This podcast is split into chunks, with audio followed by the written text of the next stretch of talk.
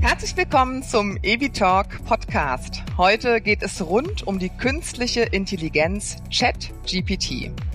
Wenn ich es beschreiben sollte, ist es ein Sprachmodell, das trainiert wurde und auch immer noch wird, um Text in verschiedenen Sprachen zu verstehen und zu erstellen. Dazu hat sich die KI im Internet immenses Wissen angeeignet. Man kann ihr per Tastatureingabe Fragen stellen und erhält oft verblüffend, sehr verblüffend ausführliche und gut formulierte Antworten, selbst zu speziellen Themen. Die Frage ist, inwieweit auch Zahnärzte davon profitieren können, Darüber unterhalte ich mich heute mit Herrn Hamid Reza Hosseini, dem Geschäftsführer des Kölner Unternehmens Ökodynamics, das Firmen dabei unterstützt, in den digitalen Märkten proaktiv und erfolgreich zu agieren. Vielen Dank, dass Sie sich die Zeit genommen haben und herzlich willkommen, Herr Hosseini. Ja, ganz lieben Dank äh, für die Einladung. Ich freue mich auf die Sitzung mit Ihnen. Ich freue mich ebenfalls. Sie haben meine Erklärungsversuche gerade gehört. Wie beschreiben Sie ChatGPT in kurzen Worten, wenn das überhaupt möglich ist? Das haben Sie sehr gut erklärt. Danke, danke. In der Tat ist ChatGPT ähm, ein äh, Sprachinterface zu einem äh, weitaus größeren Sprachmodell, nämlich das GPT von OpenAI. Und äh, es wurde tatsächlich trainiert mit wissenschaftlichen Daten, mit Internetwissen um äh, ein nicht nur ein Sprachmodell textbasierend ähm, den ähm, Menschen zur Verfügung zu stellen, sondern tatsächlich die KI zu demokratisieren und darüber hinaus auch komplexe Aufgaben zu lösen, bis hin zu kreative Modelle zu schaffen. Komplexe Aufgaben, kreative Modelle. Interessant. Ähm, können Sie uns kurz erläutern, wie JetGPT lernt? Das kann man auf der Website von OpenAI sehr gut nachlesen. Um äh, den äh, Zuhörerinnen das äh, halbwegs äh, plastisch zu erläutern, ähm, ist das äh, ist das Lernen bei bei ChatGPT oder GPT relativ ähnlich wie unsere äh, Neuronen im Gehirn lernen. Das heißt, es gibt äh, auch bei einem Neuron entsprechende Eingangssignale und Dendriten, die über ein Axon quasi, je nachdem, wenn ein Neuron auf einen bestimmten Trigger oder Signal äh, aktiviert oder reagiert wird, äh, dann werden ja diese Signale über ein Axon quasi an dem nächsten Neuron über den Neurotransmitter, über den Neu Neuronenspalt weitergegeben und das entscheidet dann darüber, auch über teilweise über die Signalstärke. Und das kann man an dem Axon messen. Das sind so Millivolt-Spannungen, die dort in, unter zwei, drei Millisekunden stattfinden. Und das haben die Informatikerinnen tatsächlich auch so äh, nachgebaut. Das heißt also in einem neuronalen Netzwerk wenn entsprechende durch Wortfolgen, durch einzelne sogenannte Tokens bestimmte ähm, Neuronen in einem neuronalen Netzwerk aktiviert werden, dann äh, lernt das System, beziehungsweise das System reagiert erstmal auf diese Trigger und äh, versucht erstmal Wissen zu generieren, Wissen zu verstehen oder anhand der Mathematik nachzuvollziehen und äh, wie es lernt. Das ist äh, auch in dem Kontext relativ simpel. Das heißt, äh, wir äh, schauen, also beziehungsweise Data Scientists oder Informatikerinnen schauen halt einfach, hat das System zum Beispiel ein Bild von einem Eisbär oder einem Muffin richtig erkannt oder den Ton oder den Text. Und wenn wir feststellen, dass es zum Beispiel das nicht getan hat, dann äh, äh, gibt sogenannte Backpropagation-Algorithmen. Das heißt also, man guckt sich in dem neuronalen Netzwerk an, welcher Stelle hat dieser Fehler stattgefunden und aktiviert dann entsprechend die jeweiligen Neuronen, damit das System das korrigiert. Und dann lernt das System auch von den Trainingsmustern. Und dann kann es eigenständig lernen. Und das ist quasi ein Aspekt äh, der, des äh, Trainings durch äh, sogenannte Pre-Train. Das heißt also Menschen greifen da drauf zu und trainieren das Modell. Und das Modell lernt auch von alleine. Also es ist nur ein Aspekt, da gibt es aber viele weitere Aspekte. Ich kam ja schon in den Genuss, ein Training von Ihnen zu besuchen. Da hatte ich schon meine Schwierigkeiten, Ihnen zu folgen. Aber wir lassen das jetzt einfach mal so stehen und ich frage jetzt mal weiter. Ähm, jeder weiß, ähm, dass ja auch im richtigen Leben die Qualität der Antworten von den präzisen Fragen abhängt. Wie stellt man denn in JetGPT die richtigen Fragen, um die optimale Antwort zu bekommen? Also die, ähm, es gibt äh, weder die richtige oder die falsche Frage. Es ist, ich würde es eher so definieren, dass äh, äh, je nachdem, was von ChatGPT verlangt wird, äh, das ist vor allem wichtig, dass äh, das Modell, das Sprachmodell in eine bestimmte Rolle versetzt wird. Das heißt, Sie können sich tatsächlich äh, überlegen, mit wem möchten Sie es zu tun haben. Sie können die Ausbildung, den Berufsweg und alles weitere quasi beschreiben. Und am besten ähm, danach äh, schreiben Sie einfach die Aufgabe oder das, was Sie erwarten, in einer natürlichen Sprache, am besten auf Deutsch oder Englisch oder eine andere Sprache und beschreiben es so, als wenn wirklich ein virtueller Mensch vor Ihnen sitzt mit den entsprechenden Kapazitäten Fähigkeiten und äh, sonstigen Eignungen äh, oder Fähigkeiten, die da halt vorliegen und äh, entsprechend können Sie dann die Aufgaben einfach in einer natürlichen Sprache ja, ausformulieren. Und ja. äh, je besser sind, ähm, je besser sie natürlich auch diese äh, Aufgaben formulieren, umso besser werden natürlich auch die Antworten. Je schlechter und grober die sind, umso grober und allgemeiner werden die Antworten sein. Also ein konkretes Beispiel, ich habe mich auch schon ein bisschen an OpenAI versucht. Man gibt einfach ein, ähm, ich bin Marketingleitung, arbeite seit fünf Jahren in einem ähm, Softwareunternehmen, welches Abrechnungssoftware für Zahnärzte und Mundkiefer-Gesichtschirurgen herstellt. Ich würde gerne ähm, vor 300 Menschen eine, einen Vortrag halten über, sagen wir mal, offene Kommunikation. Schreiben Sie mir was dazu.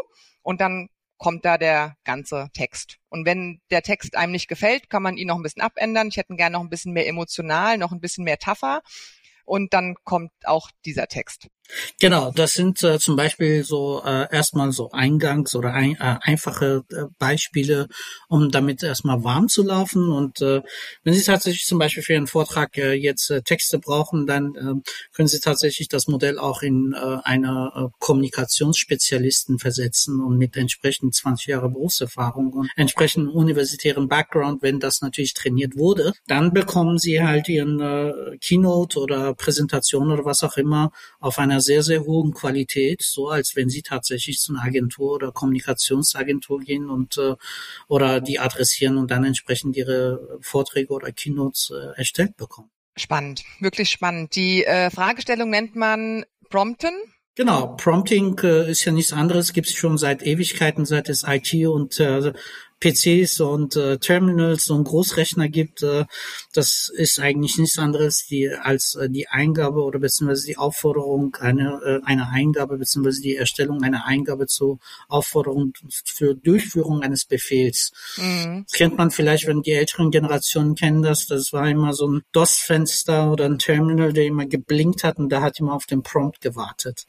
Und das ist ein Prompt. Ah ja, okay, gut, da kann ich äh, nicht mitreden. Ja.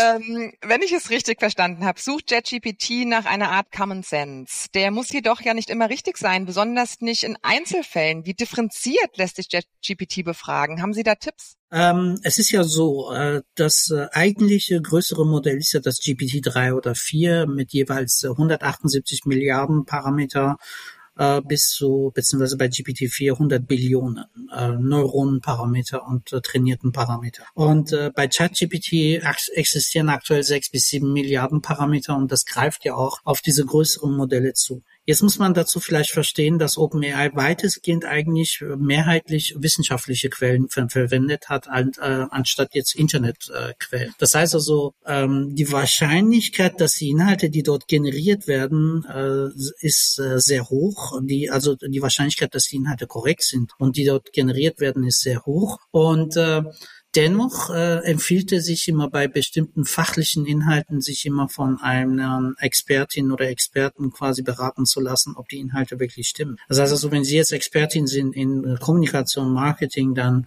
äh, werden Sie ein Gefühl dafür haben, ob die Inhalte richtig sind. Wenn Sie aber Wissen oder Domänen abgreifen, die, wo Sie vielleicht jetzt nicht unbedingt äh, da super fit drin sind oder nur Allgemeinwissen haben, dann wäre es immer ratsam, das nochmal grundsätzlich auch mit einer Fachmann, Fachfrau oder einer Expertin äh, abzugleichen. In der Regel ist aber die Wahrscheinlichkeit relativ hoch, dass die Informationen eine hohe Qualität haben. Bei regulatorischen Themen ist es ein bisschen schwierig. Also zum Beispiel im Bereich Jura ähm, oder Medizin, da muss man genauer hinschauen. Da gibt's dann auch jetzt extra separate Sprachmodelle. Stichpunkt Medizin. Super Überleitung. ähm, wenn wir uns mal auf den Gesundheitsbereich beschränken. Eingesetzt wird die KI ja schon im Gesundheitsbereich, in der Röntgenbefundung zum Beispiel, ähm, weiß ich es. Wer setzt die KI denn aktuell schon ein? Zu welchem Zweck und mit welchem Erfolg im Gesundheitsbereich? Oh, das ist mannigfaltig. Die Frage ist so, äh, äh, da könnten wir eigentlich fast den ganzen Tag uns darüber unterhalten. Es gibt also sowohl in der Forschung wird äh, da sehr viel getan, äh, um zum Beispiel Mustererkennung und der Diagnosemuster miteinander abzugleichen, als auch in dem klinischen Umfeld, im operativen Umfeld, als aber auch bei der Ausbildung der Ärztinnen und Ärzten und zum Beispiel äh, die trainierten Muster im äh, Diagnoseverfahren und so weiter oder klinische Behandlungsmethoden dort äh, entsprechend äh, auch äh, als äh, zu Trainingszwecken anzuwenden. Was ich vielleicht jetzt im Kontext von GPT oder ChatGPT sagen kann, ist halt, dass zum Beispiel mit Glass Health ein äh, Sprachmodell derzeit trainiert wird von mehreren Hunderten bis zu, ich glaube, paar Tausende Ärztinnen, als aber auch Kliniken äh, weltweit sind daran beteiligt. Es gibt aber auch noch separate singuläre Studien, wo mittlerweile GPT-4 und auch diese Glass Health als äh, sagen wir mal Life Science, Healthcare ähm, oder Sprachmodell, was auf Gesundheitswesen und äh, Medizin ähm, fokussiert ist, zu 99 Prozent quasi äh, die eine Genauigkeit bei der Diagnose äh, quasi Ermittlung erzielt hat und die Menschen outperformed hat oder die Menschen quasi überholt hat. Okay. Das können Sie ausprobieren. Bei Glasshill, ich würde es jetzt nicht den Zuhörerinnen empfehlen, weil da sollte man schon Arzt oder Ärztin sein oder eine Klinik, ähm, weil die haben da Angst, dass sich die Menschen jetzt anfangen, selber wegen jedes Wehwehchen zu diagnostizieren. Das macht man ja schon seit Jahren mit Google und rennt direkt zum Arzt oder zu der Ärztin. Ähm, aber ähm, wenn Sie jetzt zum Beispiel aus dem medizinischen Umfeld kommen, können Sie sich bei Glasshill äh, registrieren und auch die, zum Beispiel, da gibt es zwei äh, Aspekte, so äh, Differentialdiagnose und klinische ähm, äh, Therapie und das ähm, ist äh, extrem gut. Also wie gesagt, das hat bereits die Menschen überholt. Ja, ich hatte mich ja schon da auch angemeldet und mal ähm, etwas äh, eingegeben. Also es ist ja nicht nur die Diagnose, es ist ja auch die Behandlung tatsächlich. Ähm, ja, vielen Dank. Ähm, was wir uns natürlich fragen und warum wir uns heute hier auch getroffen haben, wie spannend ist das denn für unsere Zahnärzte? Mir fallen da spontan einige Anwendungen ein, ähm, zum Beispiel auf häufig gestellte Fragen, auch in verschiedenen Sprachen oder Marketingtexte oder auch Aftercare-Formulierungen. Tippt man die Fragen direkt auf Deutsch bei JetGPT ein, dann kommt zum Beispiel der virtuelle Assistent, der Fragen von Patienten beantwortet und sie über Zahnprobleme und Behandlungsoptionen informiert, bevor sie einen Termin vereinbaren. Die KI könnte auch genutzt werden, um Mitarbeiter auf neue Technologien, Verfahren und Behandlungen vorzubereiten oder automatische Rechnungen schreiben oder Patientenfeedback einholen. Also Ideen hätte ich da ja noch Nöcher. Worin sehen Sie primär die Praxistauglichkeit? Möglichkeit, jetzt speziell auf unsere Anwender angedacht? Ähm, zum einen, äh, wenn die solche Sprachmodelle nutzen, die äh, im alltäglichen Verlauf im Rahmen der Behandlungsmethoden und Diagnosen äh, die Ärztinnen unterstützen, dann kann man durchaus das Modell zum Beispiel wie Glasshealth nutzen, um etwas schneller und auch durchaus das äh, Modell wie einen Kollege oder Kollegin zu nutzen, um Ideen und auch Diagnose und äh, Behandlungsmethoden äh, zu validieren im Sinne von Sparring. Zum anderen ist es so, ähm, ich meine, Sie äh, haben es ja sehr schön dargestellt. Die äh, äh, Möglichkeiten sind mannigfaltig, weil äh, ja schon das Modell zumindest beinahe ähm, ein Anzeichen von Singularität von sich zeigt. Also für die Zuhörerinnen, das ist damit gemeint, dass es, äh, wenn auch ein mathematisches Modell, äh, beinahe die Grundlagen einer echten Intelligenz aufzeigt und äh, ich bin gerade auch aktuell seit drei, vier Wochen in einem Forschungsprojekt, wo wir tatsächlich äh, aus der Informatik- und Psychologie-Sicht, also ich bin jetzt selbst kein Psychologe, aber da sind Neuropsychologen, die gerade Aufgaben an einem Modell stellen und versuchen herauszufinden, ob die KI einfach so clever ist und uns veräppelt oder tatsächlich da Anzeichen von Intelligenz existieren. Das heißt also, äh, da ist auch für die Zahnärztinnen die äh, Einsatzmöglichkeiten sehr weit, also sowohl in Beantwortung von Fragen als aber auch in Unterstützung von Mitarbeiterinnen im Rahmen von Ausbildung, aber auch äh, zur Beantwortung von Fragen, die von den Patientinnen kommen, aber auch, sag mal, was ich oft erlebe, naja, sagen wir mal, ich will jetzt den Ärzten nicht zu nahe treten, aber die wenigsten sind wirklich so charmant und können einen Patienten oder Patientin, die äh, Diagnosen sehr schonend beibringen, sondern die sehen das immer sehr klar und die haben eine sehr klare Sprache. Aber zum Beispiel könnte auch so eine KI auch diese Feinfühligkeit, die jetzt nicht bei jeder Ärztin oder Arzt vorhanden ist, übernehmen und zum Beispiel auch Patientinnen mit Angstthemen äh, auch anders äh, zu behandeln oder anders zu konfrontieren, egal ob das jetzt die Diagnose ist oder den äh, Behandlungsverlauf. Ne? Also auch, weil das Modell ist auch schon in der Lage, durchaus feinfühliger sich auszudrücken als ein Arzt oder Ärztin. Wow, okay, interessant. Spooky. auch etwas spooky. Ähm, ja, in, an dem Punkt würde ich gerne die Sicherheit auch nochmal erfragen wollen. Ähm, gibt es denn eine Möglichkeit? Ja, also es gibt die Möglichkeit, hatten Sie mir im Vorgespräch gesagt, dass man ein eigenes System trainiert und schult, damit halt nur die eigenen Informationen, die man verarbeitet haben möchte, auch genutzt werden. Inwieweit geht das? Wie ist das möglich? Was können da Zahnärzte tun? Ja gut, also es gibt äh, die Möglichkeit im Rahmen von nicht äh, äh, sensiblen Daten äh, schon, äh, egal ob das jetzt im Chatfenster ist oder halt mit Unterstützung von Softwareunternehmen, äh, zumindest anhand der Informationen, die äh, die Zahnärztinnen haben, dort äh, relativ unkritische sogenannte Feintunings oder Anpassungen auf die Begebenheiten durchzuführen. Sollte es dann in den äh, kritischen Bereich gehen, in dem Kritis-Bereich ist es dann schon mit Vorsicht zu genießen. Das heißt, da muss man schon überlegen, wie die Informationskategorie Einstufung ist. Sind das streng vertrauliche Daten? Ist das sogar Sozialgesetzbuch 5, äh, wo wir eigentlich generell kaum Möglichkeiten haben, mit den Daten was anzufangen. Äh, da muss man halt sicherlich überlegen, welche Pseudonymisierungs äh, Möglichkeiten gibt es, welche zertifizierten Datenmaskierungstools gibt es, die die Ärztinnen einsetzen können, um äh, je nach äh, Möglichkeit äh, entsprechend diese Information zu verwenden im Alltag. Und äh, da ist wirklich äh, meine Empfehlung auch auf jeden Fall, sich nochmal bei einem Jurist oder Juristin, wenn die Daten sensibler werden, nochmal zu vergewissern und auch mit Spezialisten zu arbeiten. Aber da gibt es äh, viele Möglichkeiten. Auf der anderen Seite, wie gesagt, alles, was öffentlich ist, alles, was unkritisch ist, da kann man eine Menge damit machen. Also das ist äh, nicht, dass jetzt alle Angst haben und denken, oh mein Gott, das ist ja datenschutzrechtlich äh, gefährlich oder wie auch immer. Das ist eigentlich nichts anderes wie bei den sonstigen IT- und Softwarelösungen. Ja, halt äh, sollte man sich auf jeden Fall aber mit äh, Spezialistinnen äh, kurz schließen. Mhm.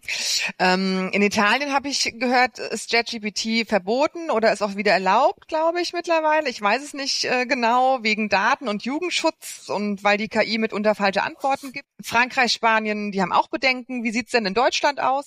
Äh, in Deutschland ist es so, dass äh, äh, ich glaube, da äh, wird demnächst so dieser äh, KI-Akt auch ähm, verabschiedet. Und ähm, so was ich zumindest höre aus äh, dem politischen Umfeld, aus dem Bundesumfeld, man will es jetzt nicht per se hier bei uns verbieten, sondern halt entsprechende äh, Richtlinien auch dafür zu, äh, also definieren, worauf wir achten müssen. Denn äh, ich sage es auch immer in meinen Trainings, äh, dass die Teilnehmerinnen oder generell die User, Userinnen einfach nicht äh, personenbezogenen Daten und kritische Daten dort verwenden sollten. Das ist genauso, als wenn Sie jetzt zum Beispiel einfach auf einer Website irgendwelche persönlichen Daten von irgendwelchen Menschen veröffentlichen. Das ist nichts anderes. Insofern, ähm, ich hoffe und denke, dass die Bundesregierung da im Moment jetzt nicht so krass sein wird, sondern eher unterstützende Leitfaden äh, zur Verfügung stellt, damit halt die Unternehmen auch äh, eine gewisse, äh, sagen wir mal, Eckpfeiler bekommen, Leitplanken bekommen, wie sie damit umgehen. Genau, da muss wohl noch ein bisschen was nachgeholt werden. Vielen Dank, wir sind schon am Ende. Es waren so sehr viele interessante Informationen. Da werden wir mit Sicherheit irgendwann auch nochmal nachhaken. Vielen Dank an der Stelle. Ähm, haben Sie noch Rückfragen, Wünsche, Äußerungen? Möchten Sie noch was platziert wissen? Ich versuche mal jetzt die erste Frage ein bisschen Menschen ähm, äh, für die allgemeine Zielgruppe nochmal einfacher zu erläutern. Im Grunde genommen werden Muster einer KI beigebracht und diese Muster werden überprüft, ob die KI das verstanden hat und Menschen greifen ein und äh, korrigieren diese Muster auf Richtigkeit oder Falschheit und entsprechend lernt halt die KI selbst von den Trainingsmustern und äh, äh, verbessert sich selbst. Und das nennt man diese Reinforcement oder selbstverstärkende Algorithmen. Ja, letztes Statement vielleicht dazu ist, äh, ähm, ziemlich sicher, dass wir eine neue Zeitrechnung seit November 2022 haben. Die Welt, die wir so vor uns äh, kennen, die wird so in spätestens fünf bis sieben Jahren vollständig anders aussehen. Also ich will jetzt keine Angst machen, sondern gewisse repetitive und einfache Aufgaben werden durch die KI übernommen. Das hat sicherlich auch Auswirkungen auf ähm, diverse Bereiche in unserem Leben, aber es ist halt wie bei Robotik, wie bei IT, wie bei vielen industriellen Revolutionen. Da wird es ein paar äh, Veränderungen geben, aber ich glaube schon, dass wir auf eine Zukunft steuern, wo wir unsere geistige Potenziale für durchaus wichtigere Aufgaben verwenden können, als irgendwelche Excel-Daten oder Schriftstücke zu vergleichen oder so. Ich denke, dass, dass das menschliche Gehirn zu weitaus mehr fähig ist und durch solche Entwicklungen werden wir uns höheren Aufgaben widmen können. Forschungsfeldern widmen können. Größere Probleme können wir demnächst lösen. Das ist eine sehr, sehr gute Chance. Ich bin sehr froh, dass ich diese Zeit erleben darf. Vielen Dank. Das war ein sehr schönes Schlusswort. Also einfach nochmal herzlichen Dank, dass Sie sich Zeit dafür genommen haben, Herr Husini. Vielen, Gerne. vielen Dank und hoffentlich bis bald. Gerne, bis bald.